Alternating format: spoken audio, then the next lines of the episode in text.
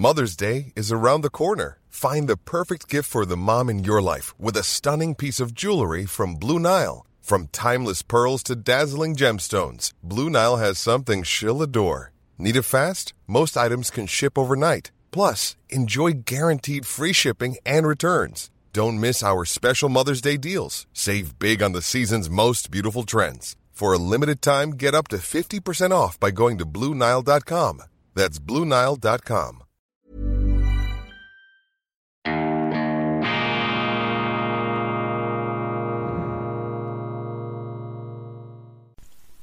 Grüezi miteinander, ganz herzlich willkommen bei Weltwoche Daily, die andere Sicht, unabhängig, kritisch, gut gelaunt, schweizerische Ausgabe am Freitag, dem 23. September 2022. Heute Morgen muss ich Sie wachrütteln, provozieren. Meine Frage lautet, werden wir eigentlich von Wahnsinnigen regiert? Die Welt steht am Rande eines Abgrunds des Einsatzes atomarer Waffen. Wir haben eine Teilmobilmachung, die geradezu eine Generalmobilmachung ist in Russland. Wir haben ein gigantisches Debakel in der Ukraine. Und warum haben wir dieses Debakel, meine Damen und Herren? Wenn Sie die Zeitungen lesen, dann schlägt Ihnen einfach nur eine Erklärung entgegen. Natürlich, es ist wegen dieses Teufels im Kreml, wegen Wladimir Putin, dieser Ausgeburt, diesem Auswurf des Bösen, äh, der jetzt mit kollektiver Gewaltanstrengung der ganzen Welt, der westlichen Welt, endgültig und unwiderruflich unschädlich gemacht werden muss. Meine Damen und Herren, das ist einfach eine blanke, einseitige, die Realität verdrehende Unwahrheit. Denn der eigentliche Grund, warum wir in diesem Debakel mittendrin sind, liegt doch ganz einfach darin, dass der Westen, dass die Amerikaner sich über Jahre hinweg taub gestellt haben gegenüber den legitimen Sicherheitsbedenken und Sicherheitsinteressen der Russen. Anstatt eine Strategie zu entwickeln, die vernünftig ist, hat man einfach die Dämonisierung, die Verteufelung als Strategieersatz gewählt. Und diese Politiker bei uns, in unseren Woke-Regierungen, in unseren Gender-Toiletten-Regierungen, in diesen Regierungen, die es nicht geschafft haben, eine funktionierende Energieversorgung in die Gegenwart hineinzureden, Regierungen, die jetzt in der europäischen, in der amerikanischen Welt zuschauen oder sogar aktiv mitmachen, wenn die Meinungsäußerungsfreiheit bei uns bekämpft wird, wenn demokratische Grundrechte außer Kraft gesetzt werden. Diese Regierungen waren selbstverständlich auch nicht in der Lage, alles andere als in der Lage, eine Politik zu entwickeln, die zu einer friedlichen Koexistenz in Europa und in der Welt geführt hätte. Was hat denn Putin Unmenschliches verlangt im Vorfeld dieses Krieges? Er hat vom Westen eine Garantie verlangt, dass man die Ukraine nicht in die NATO hineinnimmt. Dass man die Ukraine nicht in die NATO hineinnimmt. Ist das eine unmenschliche Forderung? Ist das eine Nazi-Forderung? Ist das ein totalitäres Begehren, das mit brutalster ähm, Kompromisslosigkeit zurückgewiesen werden muss? Selbstverständlich nicht. Die Ukraine ist ein über hunderte von Jahren, zumindest Teile davon, integriert gewesen in Russland, ins russische Imperium. Das, das ist nicht eine Ewigkeits- und Gültigkeitserklärung, das ist mir schon klar. Aber das sind geopolitische Tatsachen. Und eine geopolitische Tatsache, meine Damen und Herren, ist es auch, dass die Amerikaner, dass die NATO während Jahren in diese Ukraine hineingefunkt haben, dass sie sich hineingemischt haben, dass sie sich in schnöder Überheblichkeit glauben, dass die Russen sowieso viel zu schwach sind, einfach diese Ukraine einfach auch einstecken wollten und dass sie den Regierungen dort die falschen Signale gegeben haben. Sie haben nämlich diesen Regierungen gesagt, ihr müsst euch auflehnen, ihr dürft euch von diesen Russen nichts bieten lassen, wir helfen euch, wir stützen euch, man hat Verträge gemacht mit denen, dass man gesagt hat, ihr kommt in die NATO. Das heißt, amerikanische Mittelstreckenraketen vor der russischen Haustüre. Das ist Faktum. Würden die Amerikaner das gleiche tolerieren in ihrem Vorgarten? Selbstverständlich nicht. Kuba-Krise. Stellen wir uns vor, die Russen oder die Chinesen würden einen Militärpakt mit, mit äh, Mexiko machen. Meinen Sie, Washington würde acht Jahre lang zuschauen, wie Putin, bis ihre Spezialkräfte da hineinschicken? Das können Sie sich abschminken. Das stimmt einfach nicht. Also was Ihnen hier geboten wird. Und ich sehe es jetzt jeden Tag, auch bei dieser UNO-Generalversammlung, jeden Tag in den Zeitungen. Das ist von einer derart krassen Einseitigkeit, dass man da, das ist zum Haare raufen. Und natürlich sind auch die Russen nicht blütenreine Unschuldslämmer. Selbstverständlich ist Putin ein autoritärer Herrscher. Viel Vergnügen, wenn Sie Russland mit dem System des Schweizerischen Bundesrats führen wollen, wenn Sie eine Kollegialregierung oder einen Joe Biden auf den Kreml-Thron setzen wollen. Machen Sie doch das einmal. Aber man hat ja nicht die geringste Bereitschaft, sich auch nur einen Millimeter auf die Sicht der anderen einzulassen. Das ist eben dieser Woke-Moralismus, die Verabsolutierung der eigenen Sicht. Und natürlich wäre es ein Gleichtes gewesen, einen Kompromiss zu finden, den Russen zu sagen, wir machen, ähm, wir einigen uns, wir sitzen uns an einen Tisch, wir nehmen diese Ukraine nicht in die NATO, aber der Westen hat auf dem beharrt und er hat damit etwas gemacht, was der Westen selber, und das ist der entscheidende Punkt, niemals akzeptiert hätte bei sich selber. Niemals hätten die Amerikaner akzeptiert, dass man ihre Monroe-Doktrin der äh, Sicherung ihrer Einflusssphäre auf dem amerikanischen, nordamerikanischen und südamerikanischen Kontinent antastet, aber Sie erwarten das Gleiche von den Russen und das geht nicht auf. Das ist der Widerspruch, das ist das, was mich ärgert, diese schlagende Doppelmoral, die unsere Medien, sonst moralverseucht und moraltrunken, überhaupt nicht sehen wollen, weil sie da einfach am Rockzipfel hängen, dieses Mainstreams, der uns das einreden will. Und wenn man diesen Kompromiss gemacht hätte, wenn man den Russen gesagt hätte, Okay, wir steigen auf eure legitimen Sicherheitsbedürfnisse ein. Wir lassen die Finger NATO-mäßig von der Ukraine. Wir ermuntern die ukrainische Regierung, nicht auf Kollisionskurs zu gehen zu Moskau, was kompletter Wahnsinn ist, sondern wir sagen ihnen, die sollen einen Kompromiss machen. Was hätten wir dann? Dann hätten wir teilautonome Republiken, Luhansk, Donetsk, wo diese russischsprachige Minderheit, die unbestrittenermaßen diskriminiert worden ist durch die zentrale Zentralregierung in Kiew in den letzten Jahren, dann hätten wir dort Minderheitenrechte. Wir hätten eine Krim, die zu Russland gehört, die über Jahrhunderte zu Russland gehört hat, wo sich die Russen damit identifizieren, wo es ein Referendum gegeben hat, wo es auch keine Aufstände gegeben hat nach diesem Referendum, also die Erzählung, dass das alles von Putin annektiert und, und mit, mit terroristischen Mitteln äh, unter der Knute gehalten wird, das widerspricht allem, was ich aus dieser Region höre. Wir hätten dann eine Situation gehabt, in der die Amerikaner ihrem heiligen Versprechen oder ihren Zusagen endlich gerecht worden wären, dass man den Abzug der russischen Truppen 1991 aus dem ehemaligen Warschauer Paktgebiet, dass man das nicht in dieser rabiaten Art und Weise ausgenützt hätte. Ich meine, die Amerikaner sind vorgedrungen bis in den Vorgarten Russlands mit der NATO, aber sie waren, es war ihnen nicht genug, sie mussten auch noch in die Ukraine hineingehen, ausgerechnet in diese Ukraine, die ein Aufmarsch und Durchmarschgebiet von zahllosen Armeen war, die gegen Russland angetreten sind. Die Schweden sind durch die Ukraine gekommen.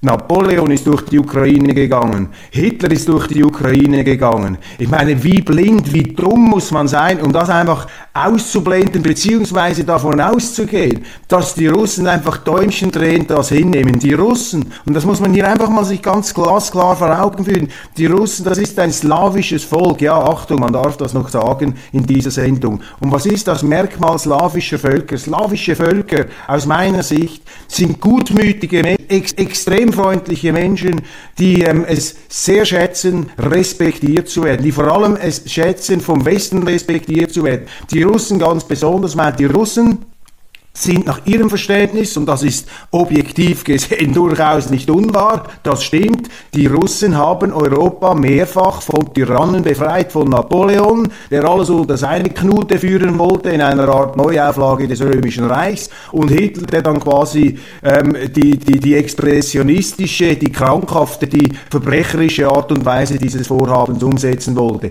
Da haben die Russen unter massiven Opfern Europa einen Riesendienst erwiesen. Was bekommen sie sie im, Gegensatz, äh, im, im Gegenzug dazu?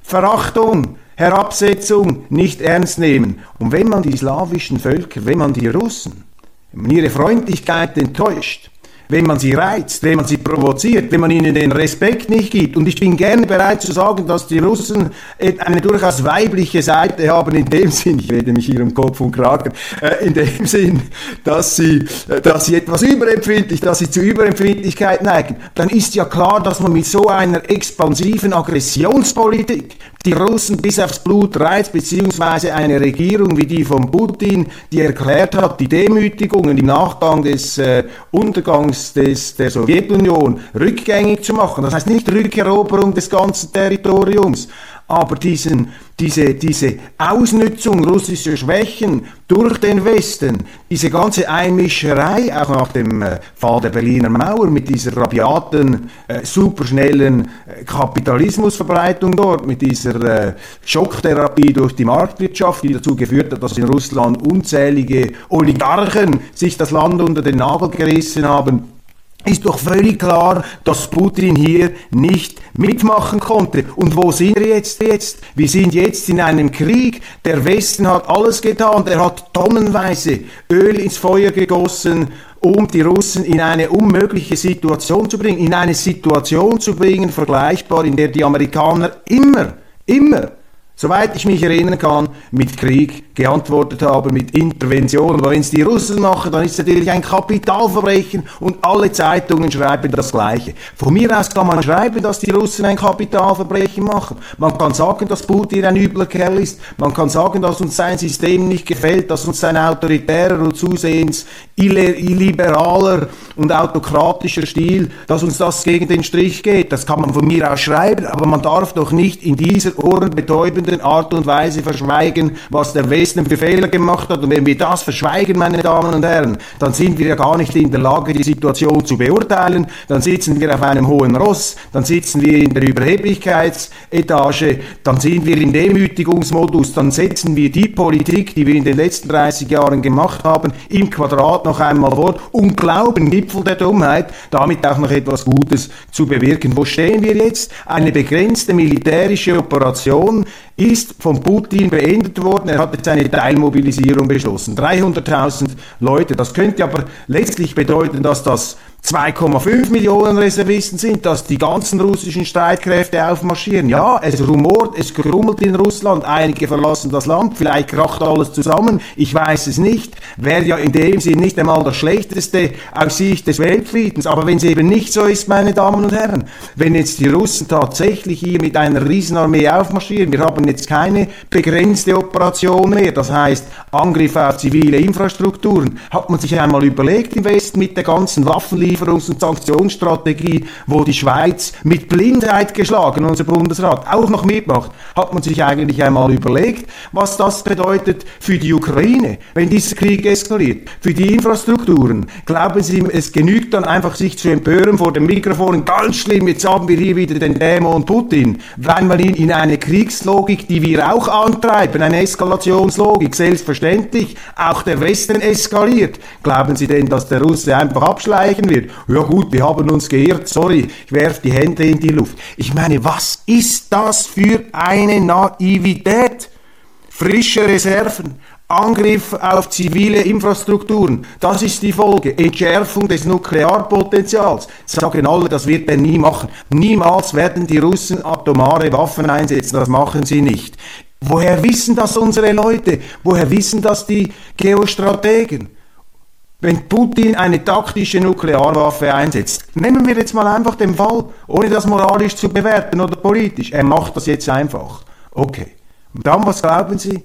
Dann wird Amerika einen, einen Regen von Atomraketen auf Russland niederrieseln lassen. Glauben Sie, dann wird Washington das zum weltweiten Atomkrieg ausarten lassen, wo sich die Welt am Schluss in einer Dampfwolke auflöst oder aus ihrer Umlaufbahn um die Sonne herauskatapultiert? Glauben Sie, dass die Amerikaner das machen werden? Glauben Sie ernsthaft, dass Putin es zulassen wird, dass sie diesen Krieg verlieren? Natürlich ist alles denkbar, natürlich ist möglich, dass er verliert, ich will das gar nicht ausschließen, aber die Selbstverständlichkeit, die Überheblichkeit, wie bei uns bereits darauf spekuliert werden, wie diese Medien, das ist die organisierte Desinformation, die wir hier haben in den Medien. Wie die einfach davon ausgehen, ja, das ist, der pfeift ja aus dem letzten Loch, hahaha, lächerlich, ähm, machen noch Pointen, der, der äh, ukrainische Außenminister an der UNO, ja, die Diplomaten rennen weg wie die Soldaten. Ich meine, diese Überheblichkeit, sind wir, haben die eigentlich noch alle Tassen im Schrank, meine Damen und Herren? Ich weiß, äh, das sind provokativste Aussagen, die möglicherweise sofort dazu führen werden, dass man diesen Kanal ein für alle Mal sperrt. Aber man muss doch hier einfach mal das Offensichtliche aussprechen.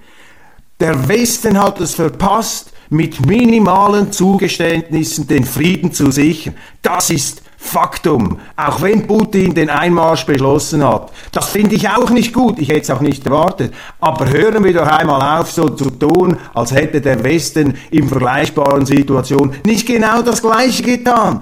Und das ist die Krankheit unserer Zeit. Das ist die große Seuche im Westen. Das ist dieser Moralismus, diese Überheblichkeit, diese kolonialistische, diese imperialistische Attitüde. Wir sind die Besten. Wir sind die Guten. Und was wir sagen, das ist richtig und was die anderen sagen, das ist falsch, äh, das ist das, das allerletzte, das darf man nicht einmal ernst nehmen. Und äh, schauen wir mal, wie es jetzt äh, weitergeht. Jetzt haben wir dann am Wochenende diese Referenden in den äh, russischsprachigen Gebieten. Auch da hat sich die Weltgemeinschaft bereits eingeschossen und gesagt, mit der Schweiz. Ich meine, was ist denn das? Unser Bundespräsident in New York sagt an der UNO-Vollversammlung, also wenn es da eine Abstimmung gibt in Luhansk und Donetsk, dann wird die Schweiz das nicht anerkennen. Spricht jetzt der neuerdings für die ganze Schweiz, der Gassis? Ist das quasi die, die Vox Populi, die sich da erhoben hat vor dem UNO-Generalversammlungstheater? Ich meine, das, was ist denn das für eine Anmaßung, für ein Größenwahn, den auch unsere, der auch unsere Politiker zu befallen scheint? Also alle sind sich der Meinung, das werden wir niemals akzeptieren. Here's a cool fact. A crocodile can't stick out its tongue. Another cool fact, you can get short-term health insurance for a month or just under a year in some states. United Healthcare short term insurance plans are designed for people who are between jobs, coming off their parents' plan, or turning a side hustle into a full time gig. Underwritten by Golden Rule Insurance Company, they offer flexible, budget friendly coverage with access to a nationwide network of doctors and hospitals. Get more cool facts about United Healthcare short term plans at uh1.com. A lot can happen in the next three years. Like a chatbot may be your new best friend. But what won't change? Needing health insurance. United Healthcare Tri Term Medical Plans are available for these changing times. Underwritten by Golden Rule Insurance Company, they offer budget friendly, flexible coverage for people who are in between jobs or missed open enrollment. The plans last nearly three years in some states, with access to a nationwide network of doctors and hospitals. So, for whatever tomorrow brings, United Healthcare Tri Term Medical Plans may be for you. Learn more at uh1.com. Ja, auf der Grundlage von was? Man sagt, das passt uns nicht in der geopolitischen, in der geostrategischen äh, Losung. Weiß man überhaupt, in, äh, in, unserer Philosophie, weiß man überhaupt, was dort auf dem Boden abgeht? Weiß man überhaupt, wie die Leute dort denken und wie sie es sehen? Ich habe mit Leuten aus dem Donbass gesprochen, die hier in der Schweiz leben. Die erzählen mir eine ganz andere Geschichte. Eine Geschichte, die mit keiner Silbe erwähnt wird in unserer Berichterstattung. Und weil das so ist, kann man doch dem nicht trauen, was uns da erzählt wird mit äh, der Folge, dass eben auch unsere Politiker in ihrer eigenen Blase gefangen ist. Und zum Glück, meine Damen und Herren, zum Glück gibt es ja noch ein paar Stimmen, die sich erheben und dagegen halten. Zum Beispiel, zum Beispiel habe ich einen hochinteressanten Artikel gelesen, vielleicht schalten wir den auch auf unserer Webpage. Und zwar ist das von David Stockman, einem Congressman from Michigan, einem Kongressabgeordneten, der äh, eine ähm, Wall Street-Karriere hatte mit sehr, sehr dezidierten Aussagen zu diesem Konflikt. Meine Damen und Herren, ich akzeptiere das einfach nicht, diese Einseitigkeit. Und ich akzeptiere nicht, die Politik, die aus dieser Einseitigkeit kommt, das ist brandgefährlich. Das sind nicht einmal Zauberlehrlinge, das sind Brandstifter, ohne es zu merken, dass sie hier einen riesigen Weltenbrand angestiftet haben. Ja, selbstverständlich. Es braucht immer zwei.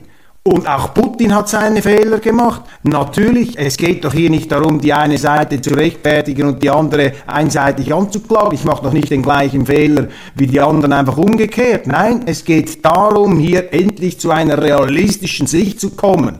Alle Seiten haben Fehler gemacht, natürlich, Alle Seiten haben Fehler gemacht. Auch Putin hat sich isoliert. Putin hat auch nicht das Vertrauen gewonnen seiner Kollegen. Und natürlich spielt es auch eine Rolle, dass plötzlich Überheblichkeit auch auf der Seite der Russen, das will ich doch gar nicht ausschließen. Putin hat doch gedacht, mein Gott, Biden davongerannt in Afghanistan. Und jetzt da diese Regierungen in Europa, Baerbock, Habeck, Scholz, das ist nicht mehr eine Merkel, die in brenzligen Situationen mit Wladimir Russisch gesprochen hat, ihm gesagt hat, hey, mach das nicht, ich sorge dafür, dass deine Interessen berücksichtigt werden. Die dürfen ja gar nichts mehr sagen. Wo ist eigentlich Frau Merkel? Wieso setzt sie sich nicht dafür ein, hier eine maßvolle Betrachtung zu, be zu bekommen? Auch Kanzler Gerhard Schröder hat ja viele Reformen gemacht in Deutschland. Aber wo ist denn der? Traut er sich nichts mehr zu sagen? Hat doch genügend Geld verdient. Müssen doch diese Stimmen kommen. Da lobe ich mir einen, einen Klaus von Donani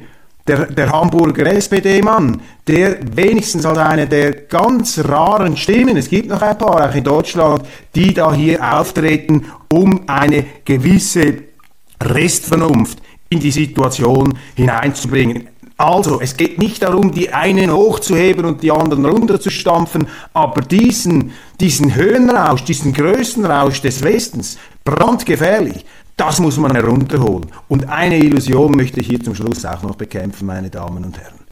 Die Illusion der Siegeszuversicht, der Siegesgewissheit.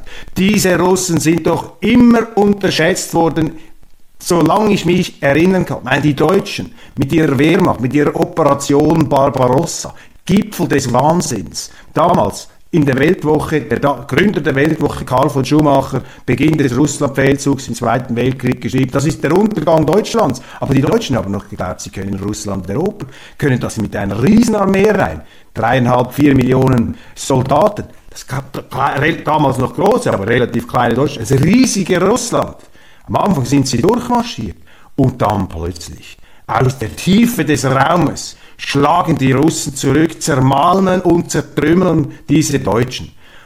Ich sage nicht, dass es heute gleich herauskommt, aber ich sage einfach, wenn man damit anfängt herumzujonglieren, wenn man sich in den Geisteszustand, in den Rauschzustand, in den Verblendungszustand hineinkatapultiert, dass diese Russen geschlagen sind, dass Putin da am Ende ist, dann sage ich einfach, Schauen Sie in die Geschichtsbücher.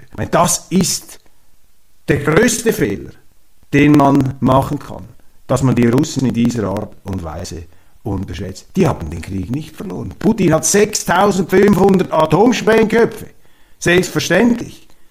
Und der weiß, der Westen geht aufs Ganze, fast aufs Ganze, investiert viel, aber selber Soldaten schicken sie nicht. Er kann sich eine, eine Niederlage nicht leisten, der geht aufs Ganze. Und unsere, in ihrem Moralismus, in ihrer Überheblichkeit, sie gehen davon aus, dass sie gewinnen können. Amerikanische Generale sagen, Putin ist bereits geschlagen. Ja, vielleicht ist es so. Kann ja sein. Aber es gibt noch andere Szenarien, die man auch ernst nehmen muss bereits mit triumphierend gesagt, ja, Putin, der ist völlig isoliert, der ist ganz alleine. Die Chinesen und die Inder, die haben ihm die kalte Schulter gezeigt. Ja, auf was für einem Planeten leben eigentlich unsere Außenpolitiker? Glauben die ernsthaft, dass die Chinesen einfach zuschauen werden, dass die Amerikaner durchmarschieren in der Ukraine? Und geben Sie sich da keine Illusionen hin. Wer führt diesen Krieg in der Ukraine? Die Ukrainer, die schießen und die sterben und die sitzen in den Waffen drin. Aber diese Operationen, die werden mit NATO-Waffen, mit amerikanischen Waffen durchgeführt, sie werden mit amerikanischen Militärberatern durchgeführt und mit amerikanischer Aufklärung. Das ist ein Krieg der NATO in der Ukraine gegen Russland.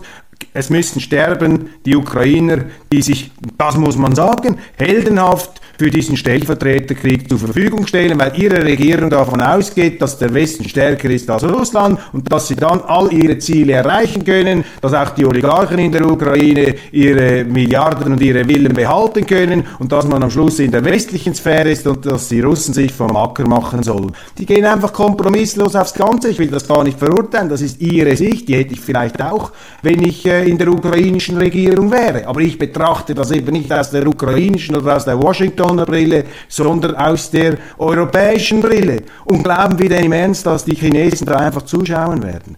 Die Chinesen, die ganz genau wissen, dass die Amerikaner es auf die Chinesen abgesehen haben. Das ist ja nur ein Vorgeplänkel hier, was da passiert als man jetzt diese Russen da etwas herunterknüppeln will, damit man sich nachher mit den Chinesen anlegen kann. Das wissen die Chinesen, selbstverständlich. Und die werden früher oder später mit Russland zusammenarbeiten müssen, weil sie kein Interesse daran haben, dass die Russen und die Amerikaner zusammenkommen. Wenn die Russen, wenn Putin ein Debakel erlebt, dann gibt es dort vielleicht einen Regimewechsel, dann kommt eine westlich freundliche, eine amerikafreundliche Regierung, zum Beispiel Jelzin 2.0, und meinen Sie, die Chinesen haben Freude daran? Ah, dann kommen sie zu zweit auf uns los. Das ist diametral gegen das Interesse der Chinesen. Aber, und jetzt muss man eben eine Hausecke weiterdenken, eine Geländekammer weiter.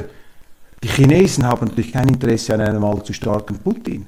Denen ist es natürlich auch recht, wenn der etwas auf die Mütze bekommt, wenn der vielleicht auch etwas flehentlicher um die Hilfe seiner chinesischen Freunde, die im Grunde seine Rivalen sind, ersucht, damit sie einen Juniorpartner haben. Aber die Chinesen werden dafür sorgen, und ich würde sagen, dafür sorgen müssen. Wenn Xi Jinping ähm, ein geostrategischer Denker ist, dann wird er dafür sorgen, dass die Russen natürlich mit den Chinesen zusammen gegen die Amerikaner stehen. Das größte Rohstofflager der Welt. Aber unsere verblendeten Moralpolitiker, unsere Gesinnungspolitiker und unsere Schweizer Regierung, die da noch hinterher höselt, die da noch mitmacht, die die Neutralität preisgibt, die ihren Respekt preisgibt, die jetzt sogar von den Russen aufgefordert wird, zur Neutralität zurückzukehren. Das ist ja der Gipfel der Peinlichkeit, dass die Russen unseren Bundespräsidenten aufmerksam machen müssen, bitte, Herr Cassis, gehen Sie doch zur Neutralität zurück, weil es unser Bundespräsident selber sonst gar nicht mehr merkt und weil die anderen ihm einträufeln und einreden, dass er das Richtige macht. Und Sie wissen Sie, die Schweiz, Herr Bundespräsident, sagen ihm die Ukrainer, sagen ihm die Amerikaner, das ist die Neutralität, die uns gefällt. Die Neutralität an unserer Seite. Das ist die großartige Neutralität. Meine Damen und Herren, wir leben in der Tat in wahnsinnigen Zeiten. Wir leben in Zeiten moralbetrunkener westlicher Führer, die nicht in der Lage sind, eine realistische Betrachtung der Situation vorzunehmen. Das haben sie dokumentiert in der Energiepolitik, das haben sie dokumentiert in der Flüchtlingspolitik, das haben sie dokumentiert in dieser ganzen Vogue- und Genderpolitik. Und dieser Mangel an Realismus, der rächt sich jetzt. Und es ist meine Aufgabe, auch wenn ich mich hier im Kopf und Kragen rede, eine andere Sicht auf diese Wirklichkeit zu werfen. Ich sage nicht, Sie haben immer noch die Verantwortung, das hier zu beurteilen und mich auch kritisch herauszufordern. Ich sage nicht, dass das die absolute Wahrheit ist, aber das entspricht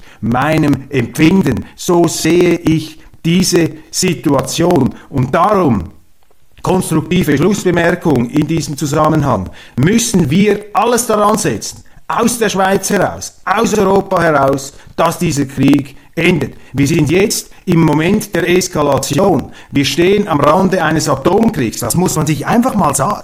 Das muss man aussprechen.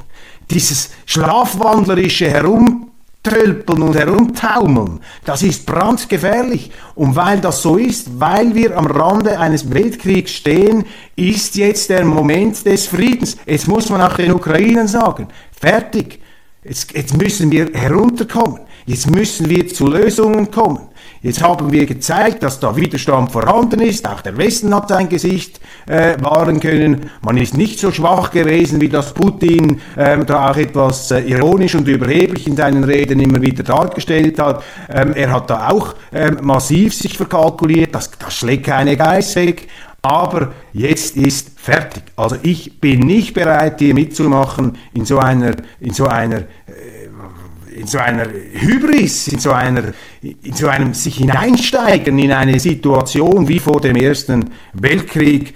Und ähm, der Gipfel ist, dass die Russen jetzt mittlerweile die Schweiz auffordern, ihre Neutralität zurückzubringen. So, meine Damen und Herren, jetzt habe ich meine Redezeit schon fast aufgebraucht.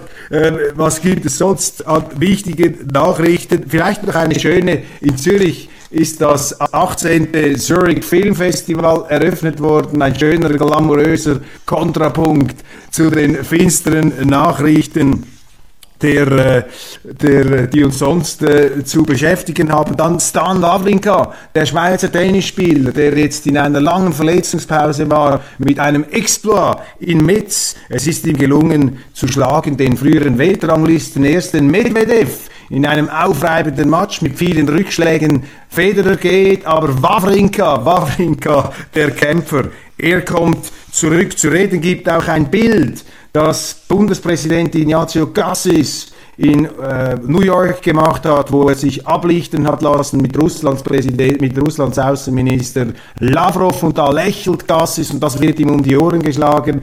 Auch wieder typisch dieser moralverseuchten Zeit, dass man nicht einmal mehr lächeln darf, wenn ein Russe auf dem Bild ist. Was sind denn das? Was sind das für Kriterien, die da plötzlich angelegt werden? Meine Damen und Herren, das war's von Weltwoche Daily Schweiz mit einem großen internationalen Bogen. Ich wünsche Ihnen ein wunderbares Wochenende. Also mir geht es jetzt besser nach dieser Sendung. Ich konnte jetzt hier lawinenhaft ein paar Gedanken loswerden und vielleicht hoffentlich auch Sie provozieren, auch zum Widerspruch provozieren.